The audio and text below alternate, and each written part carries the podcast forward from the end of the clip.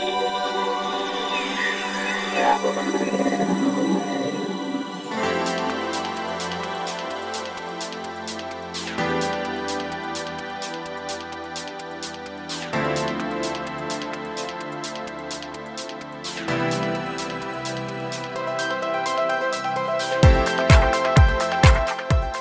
んにちはゆきです。菊間が第347回の時間がやってまいりました。早川さんよろしくお願いしますよろしくお願いします。今日あれじゃん、1月最後だね。そうなんですよ1月31日もう2月ですはい、あっという間ですが。あの早川さんに先週はあの所用によりねあのわざわざ夜なべしていただいてオープニングテーマをはい。作っていただいたじゃないですか、はでじゃあ今週何を話しようかなと思って考えてたことがあるんだけど、はい。先週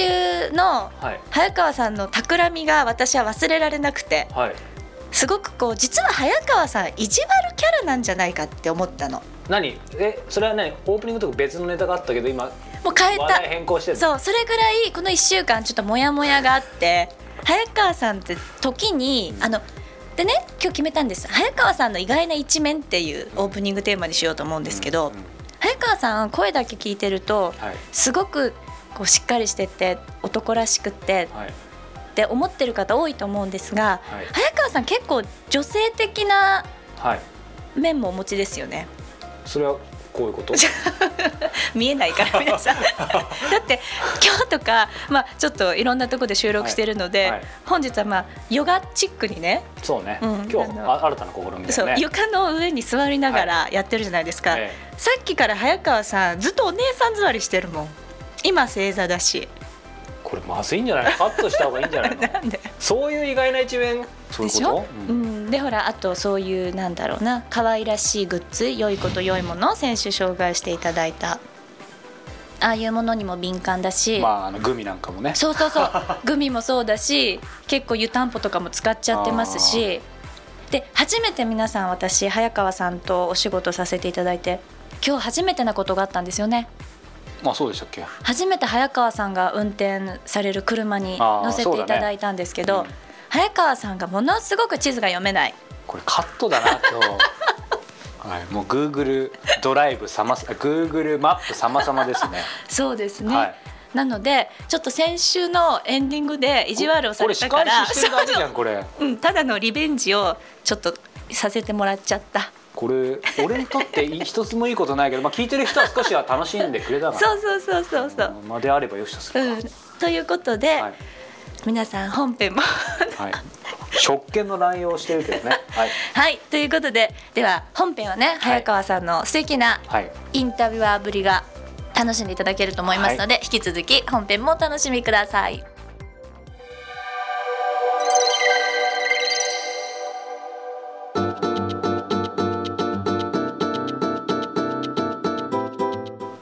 は今月の菊間がインタビューです、はい。さあ早川さん今月はヨガインストラクターの赤川千佳子さんをお迎えしてお送りしてきましたけど最終回ですねそうですね。あの今回彼女にも、えー質問してるんですけど、最近僕の中で結構いろんな方に質質問する質問があって、うんうんあの今まで一番お金を使ってきたものことは何ですかっていう。でそれって場合によっては失礼かなと 問う方もいると思うんだよね。何の文脈もないと。ね。でうん。この質問なぜするかっていうと、当たり前だけどさお金ってさ限られてるわけで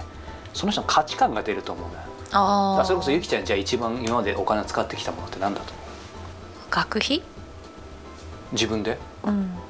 ほら偉い偉いよね。っていうかそういう、まあ、新たな一面。なんか今日は上がってますけど。まあいいや。あの真面目な話でいいんだけど、そう。だからその人が何何に価値観を置いてさ、ね、自分で学費を払ったのかとかってもあると思うしだからすごくその人の本質だったりあのなんだろう。まあそういう意味では意外な一面もあるかもしれないしうん結構、まあ、面白いというかさ出るようか。質問。そうでですね。そのちゃんと前段をそその相手に説明した上でこの質問をぶつければ決して失礼なことはないと思っている、例えば今まで一番時間や、えー何か労力を割いてきたものっていうのはストレートだと思うんだけどあのお金の方が実は結構ストレートに確かにねそうですね。うん。だからそれは決してポジティブなものだけじゃないと思うよねいろんなものがあると思うでもそんなことを赤川さんにも聞いてきて、まあ、一つあの最近自分の中でマイクエスチョンということで結構聞いてる質問です。じゃあ逆にこの赤川さんがどんなお答えをされたかっていうのも楽しみですよね。はい。はい。さあそれでは赤川千佳子さんとのインタビュー最終回お聞きください。ちなみに瞑想っていろんなスタイルいろんな環境いろんな状況あると思うんですけど赤川さんが普段やるのはどどういう環境でどういう瞑想ですか？私の場合は一日終わった夕方か寝る前にやるんですね。その時は万物とつながります。あの呼吸に意識を向けてで自分と空間の境目を感じるんですよね。そうするとだんだんに体を感じなくなってきます。あ自分はこの空間に広がって満たされているっていうんですかね。空間が自分の中に入ってくるっていうんですかね。でその空間のことをヨガでさっき言った神様とかブラフマンとか、まあ、そういうのが嫌な人は宇宙のエネルギーというかねこの辺にある空間が自分の中に入ってくるでもいいと思うんですけど枠をなくしていくんですよね。そうするとうまくいくと、まあ、いろんなことが入ってきたりすることもあるし内側から本当の解放感っていうんですか何にも変え難い喜びあの愛ですよね勝手にもう涙出てきて愛の中に私たち浸されてるんだって人間ってみんな愛されてるんだよねっていうことを感じますね。決まったもう、えー環境じゃなくてもできますか？はい。そこはまさにあのねもうずっと経験されてるかもしれないですけどやっぱりなかなかあ他じゃできないできないってちょっと縛られてる自分はいるんですけどえっと初心者の方は形から入るといいです。形から入る、うん、あのなんか始める時って、まあ、じゃあ例えばスノーボード始める時って道具揃えますよね。あーああいう感じです、なのでまずじゃあ音楽があった方がねインドっぽい音楽があった方が瞑想入れるという方はインドっぽい音楽をかけてで決まった時間にやっぱりやるといいんです。確かに。で初めのうちはそれでいいんですよ。ところがね決まった時間にできないとイライラする自分が出てきたりすると思うんですはい。でその時はチャンスなんですよ。チャンスですか？うん、あ今日はこういうことなんだって。それも受け入れてじゃあ後でやろうでいいじゃないですか、うん、もしくは空いた時間にちょっと長い時間やろうってもいいんですよただし三日坊主になる方は三日坊主になってしまったことを責めずにまた次から始めればいいんですよ。そのまんまやめてしまわないでまたタイミング来た時に始めればいいんです。そこはねあの馬の手綱を引くように自分をコントロールしていくしかないんですね。よしっていう感じで三日坊主でも年100回繰り返せばいいわけですよね。そうですそうです。で一生かかってやっていけばいいんじゃないですかね。あありがとうございます。そうかあの話変わりますけどブログでプロフィール拝見した時に趣味の部分にインターネットってあったんですよ。で結構僕のイメージだとなんかうんそのヨガとかある程度突き詰めてった方とかってなんかそのネットとかと距離を置きそうなイメージあったんですけど、その辺っていうのは全どういう感じなんですか、えっ、とね一時期マニアックな修行をしていた時があったんです。ヨガ修行とかなんですけどその時にインターネットもほぼやらずテレビも2年間ぐらい見てなかったんですどうもその、まあ、前はねそういうこと知らずにいたのでね気にしてなかったんですけどその情報が今溢れてますよね。でテレビなんかは特に耳塞がない限り押し込んで入ってくるんですよ。いい情報も悪い情報も。なのでそれはあまりマインドに良くないということを聞いてじゃあやめてみたらどれぐらい変わるのかな、私なんかねその試したことじゃないと人に伝えられないなっていうふうに、まあ、職業からですかね、うん。あの思ってそれやった時にねやっぱり心すごい静かになるんですよ。で振り回されないんですよ。なのでうわこれはいいなと思ったんですけどあの2年ぶりぐらいにテレビを見た時に首相が変わってたんです。ああ 特に日本はねそうですね。変わりますから。あれこの人首相になってるみたいな感じの時にちょっとまずいなとも思ったんですね。あのいくら修行するからといっても私やっぱり生きてるのここなんですよね、日本でこの場に生きていて周りの方とも関わっていますよね。なのでまるっきり世間のことを知らずにね世間の中にいる方たちに指導できるかってできないんですよ。やっぱりそういう方たちの心の中身を知るのに世間で起きてることを知らないとまずいななので何が流行ってるっていうのはねなんとなくは知ってます、うん。そこにね追求していかなかったりしますが。なので、まあ、インターネットももちろんしますしあのテレビも今は見ます。ただその見たものに対して振り回されない自分を作って、うん、いけるようになってきてるかなとは思いますね。なんか例えば今日ちょっとしんどいなっていう時はテレビつけないとかね。うんうん、あの今日研ぎ澄ましたいなっていう時は、そういうものをあまり触れない日っていうのも作ります、やっぱりねあの私結構弱い部分を持っているのでハマるんですよ。なのでネット依存症っていうのもあるんですね、あの先ほどちょっと出てきたヨガ療法の中でね、ストレスによって体の調子が悪くなっていることのことを心身症って言いますね。でその心身症ってあの依存症になりやすい方が多いんです、うん、結構真面目な方も多いんですよね。なのでこうしなきゃとかですね。あと一度なんかいいと思ったらそればっかり一生懸命やるというか。なので下手するといいものもその方にとって毒になってしまうこともあるんですよ。うんテレビを見ちゃいけないみたいになって先入観みたいになって。ねで見ちゃった時に自分を罰するみたいな。ああ見てしまったみたいな。いいじゃん見たってっていう。でエネルギーがまたねもったいないそうですねもったいないですね。なのでもっと肩の力抜いていいんだなみたいなところはありますね。食に関することもそうなんです。食って私一回こう食に対してね考えた時祈りに似てるなって思ったんです。また本の話になっちゃうんですけどね村上和夫先生って筑波大学の先生。あの方の本に「人はなぜ祈るのか」っていう本があるんです。でその中にもね私たちの細胞って傷つけても元に戻ろうとしますよね。ということは細胞の一つ一つが生きたいって祈ってるんじゃないかって書いてるんですよ。私その言葉にもかなり感銘を受けてあそうか私たちってなんか自分の思考の中ではねあんまり祈ってるっていう感覚なくても実は毎日毎分毎分祈ってるんだって。はそして特に食って1日の中で、まあ、人によっては3食2食の方もいると思います。毎日してることって祈りに近いんですよ。信じていないものってあんまり口にできないですよね、これ危ないらしいよって言われたら食べないですし。で自分が信じていいと思って体のためを思って生きるためにやっぱり食べてるんですよ。お腹空いたな美味しそうだなっていうのは生きたいからなんですよね。生きる意欲なくしてる時って食べ物を作りたくもないし見たくもないんですよね。なのでそういった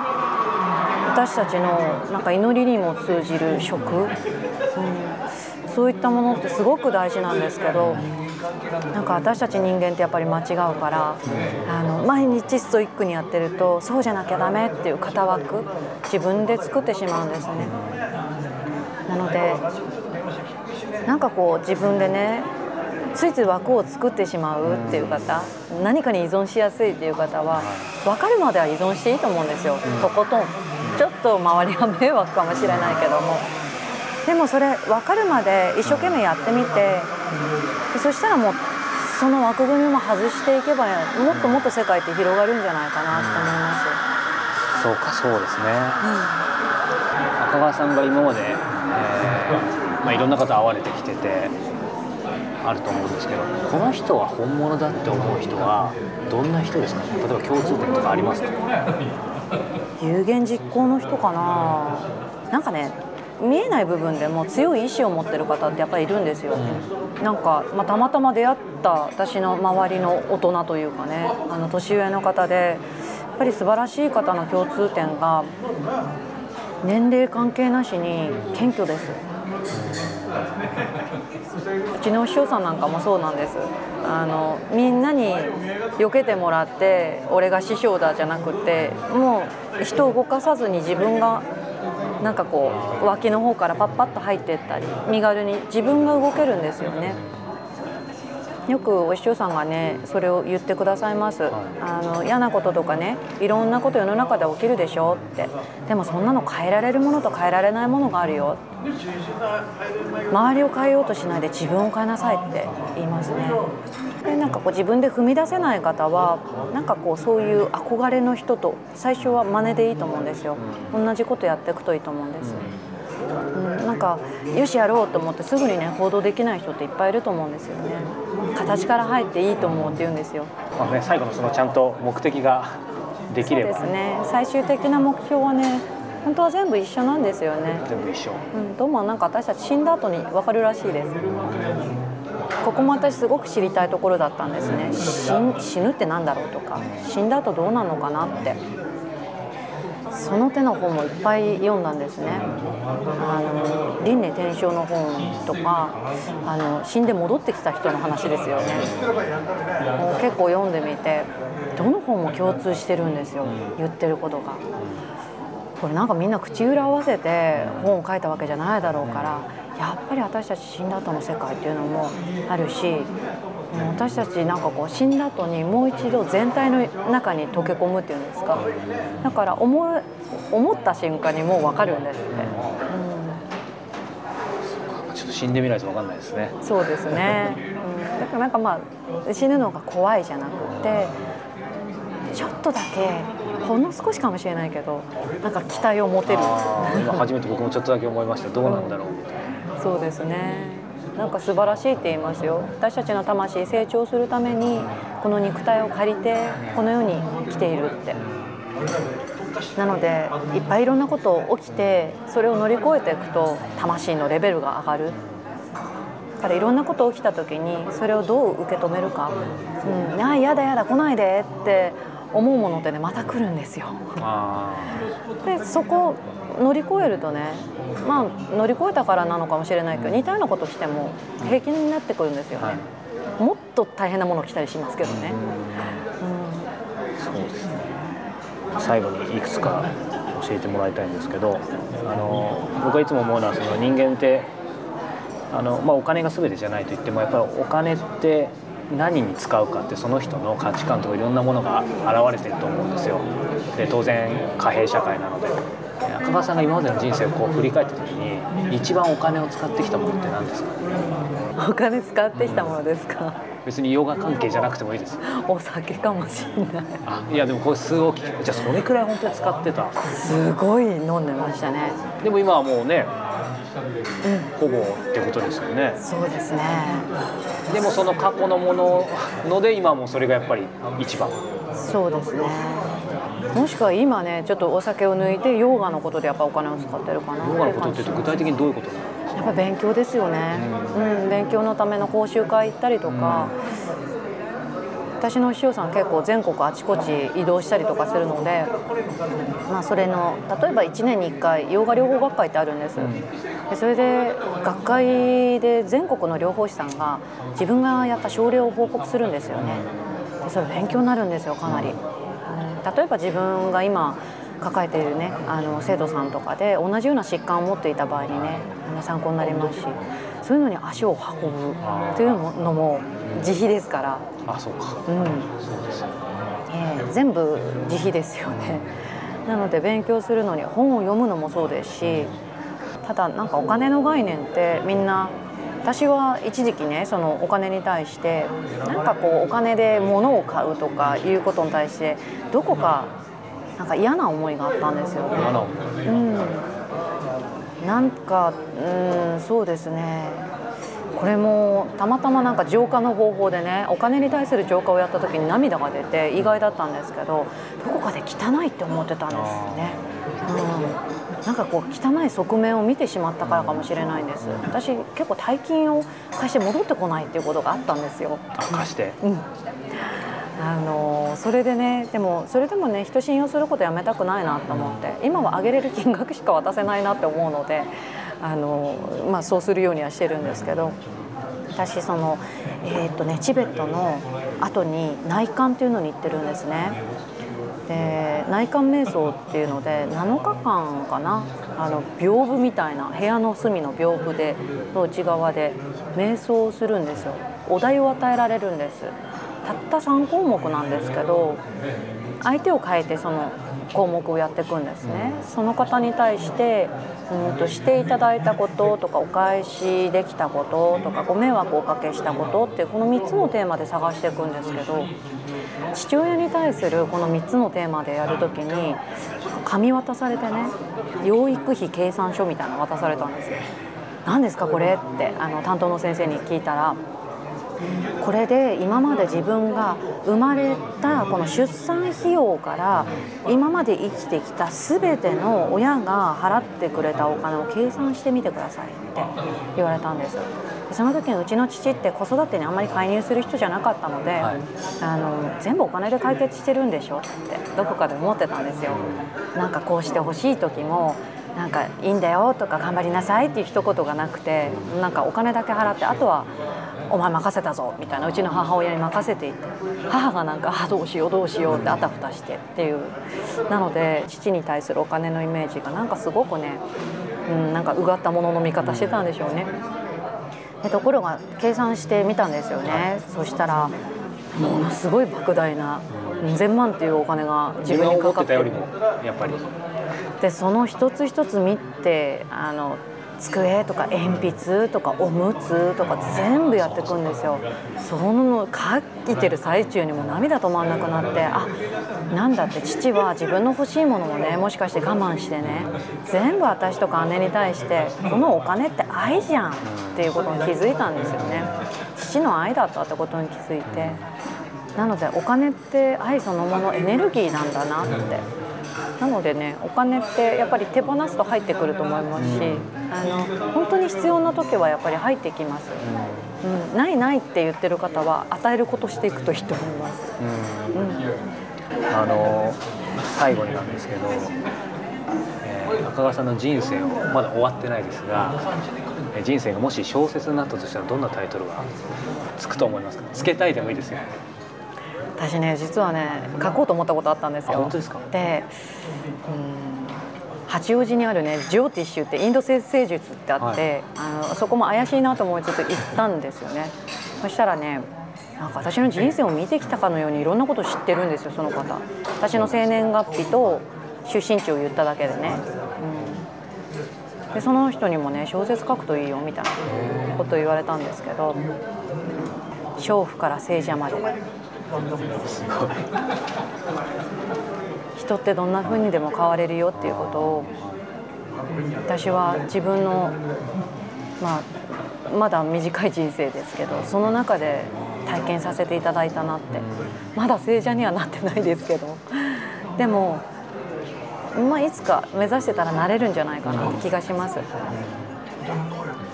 ありがとうございます。今日長い時間でしたが、えー、今日はですね仙台某所にて、えー、ヨガインストラクターで社団法人日本ヨガ療法学会認定ヨガ療法士の、えー、赤川千佳子さんにお話を伺いました。赤川さんありがとうございました。ありがとうございました。